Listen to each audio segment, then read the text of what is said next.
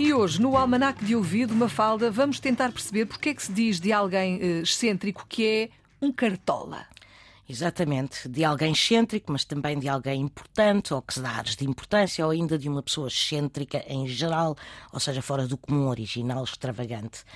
A cartola, no caso, é um chapéu de copa alta e cilíndrica que era usado antigamente em ocasiões solenes, isto em conjunto com o fraque, e durante o dia ou a casaca à noite. E o uso destes chapéus altos era apanágio exclusivo das classes mais abastadas, e daí que nas caricaturas da imprensa da altura, a cartola, o fraque, o monólogo e o monóculo, eh, peço desculpa, e o charuto tenham composto a figura dos novos ricos e dos magnatas e dos banqueiros.